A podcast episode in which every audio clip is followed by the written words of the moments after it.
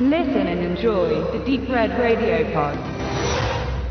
Vor gut zwei Jahren saßen wir von Deep Red Radio im Regensburger Ostentor-Kino, genossen das Hardline Filmfestival und sahen uns unter anderem einen afrikanischen Western mit politischer Ausrichtung an. Five Fingers for Marseille von Regisseur Michael Matthews erfuhr ein beachtenswertes und vorwiegend positives Echo in der internationalen Presse. Zu Recht, wie ich finde, denn der Film ist nicht nur gut und ein wirklicher Achtungserfolg für den Regisseur, auch die afrikanische Filmindustrie profitiert von solchen Projekten.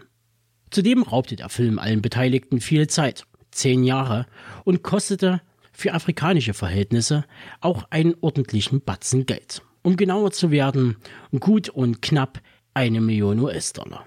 Ich weiß, das klingt jetzt für den einen erst einmal nicht viel, aber in der Regel kreisen die hochbudgetierten Filme der nigerianischen Filmindustrie, das ist nämlich die größte des Kontinents, auf einem Niveau von umgerechnet 200.000 US-Dollar.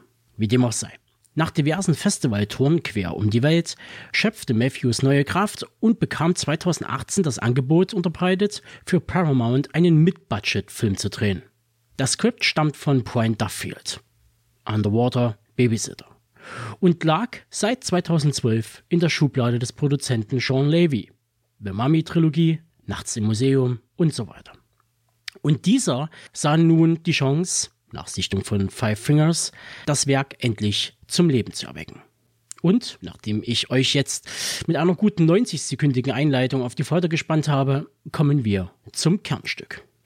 Love and Monsters bzw. Monster Problems wird als postapokalyptisches Roadmovie im Stile von Mad Max und Zombieland mit einer John Hughes-esken Liebesgeschichte beschrieben. Ich würde den inflationär benutzten Mad Max streichen und durch eine Mixtur aus Monster Hunter, Pacific Rim und dem unsäglichen Journey 2 The Mysterious Island ersetzen. Auf letztgenannten komme ich gleich noch zu sprechen. Doch vorher gibt es die Zusammenfassung des Plots. Joel, gespielt von Dylan O'Brien, bekannt aus Maze Runner, und Amy, verkörpert von Jessica Henwick, sie Iron Fist, gehen gemeinsam zur Highschool und sind seit einiger Zeit ein Paar.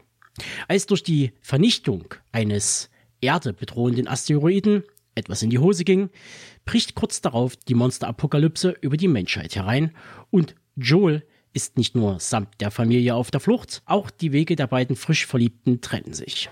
Bei dieser Aktion sterben allerdings Joels Eltern, doch Amy hat er auch nach sieben Jahren Leben im Untergrund nie vergessen.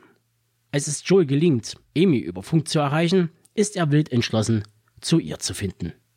Mit Armbrust, Notizbuch und Angst in der Buchse macht er sich auf, quer durch eine menschenfeindliche und monsterverseuchte Welt. Hm.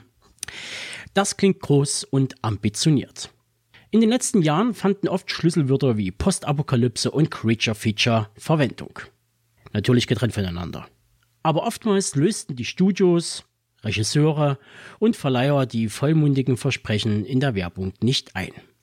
Denn meistens scheitert es am Geld.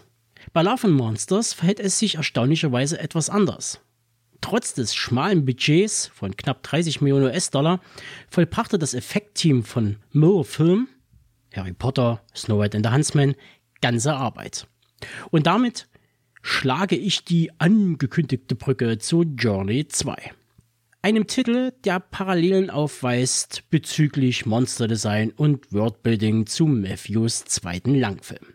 Allerdings kostete das Jules Verne Abenteuer glatt das Dreifache und sieht nicht nur mit Abstand schlechter aus als Love and Monsters, nein, auch das damalige Drehbuch der Gunn-Brüder wirkte weder schlüssig noch straight und bot eher käsigen Klamauk, der mit The Rock Action aufgefüllt wurde. Ergänzt, wie gesagt, durch mittelmäßige CGI. Ich als großer Nörgler von Computerbums muss zugeben, dass die Effekte und Creatures für den finanziellen Rahmen von Love and Monsters wirklich sehr gut gelungen sind.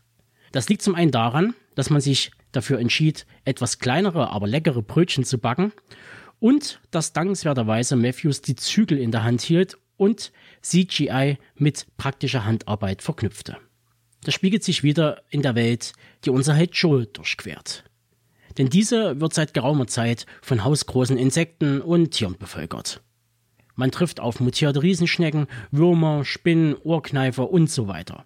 Also Kaijus aus dem Vorgarten, die sich eine Landschaft zurückerobert haben, die sehr stark an Last of Us 2 erinnert. Sprich, Monster im Urwald. Eine Kombi, die aufgeht und mir wahnsinnig gut gefällt. Ja, und der Rest des Films auch. Joel und seine Liebesqueste ist von kleinen Abenteuern gesäumt, die wiederum in seinem Monster-Kompendium Erwähnung finden. Auch trifft er auf den ein oder anderen Wegbegleiter. Zu besagten zählt nicht nur der sympathische Vierbeiner namens Boy, auch der Überlebenskünstler Clyde und dessen aufgeweckte elfjährige Gefährtin Mino gehören dazu. Beide erinnern ein bisschen ans rumpelige Duo Sam Neill und Julian Dennison in Hunt for the Wilder People, zu Deutsch, wo die wilden Menschen jagen. Die Figuren Clyde und Mino werden übrigens, zu meiner Freude, von Michael Rooker und Ariana Greenblatt gemimt und die beiden ergänzen sich wirklich gut. Und bevor ich mich dazu hinreißen lasse, weitere Details der Story preiszugeben, leite ich jetzt lieber schnell zu meinem Fazit über. Kann ich Love and Monsters empfehlen? Kurz gesagt, ja. Regisseur Michael Matthews und sein Team holen alles Erdenkliche raus aus dem recht überschaubaren Budget und stecken reichlich Herzblut in diese viel gut Postapokalypse.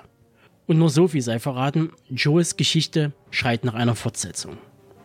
Wann und ob diese eintritt, steht aktuell in den Sternen, denn Paramount entschloss sich dazu, aufgrund der Corona-Situation den Kinostart für 2020 zu streichen und ein VOD-US-Release per Amazon Prime, Google und Apple durchzuwinken.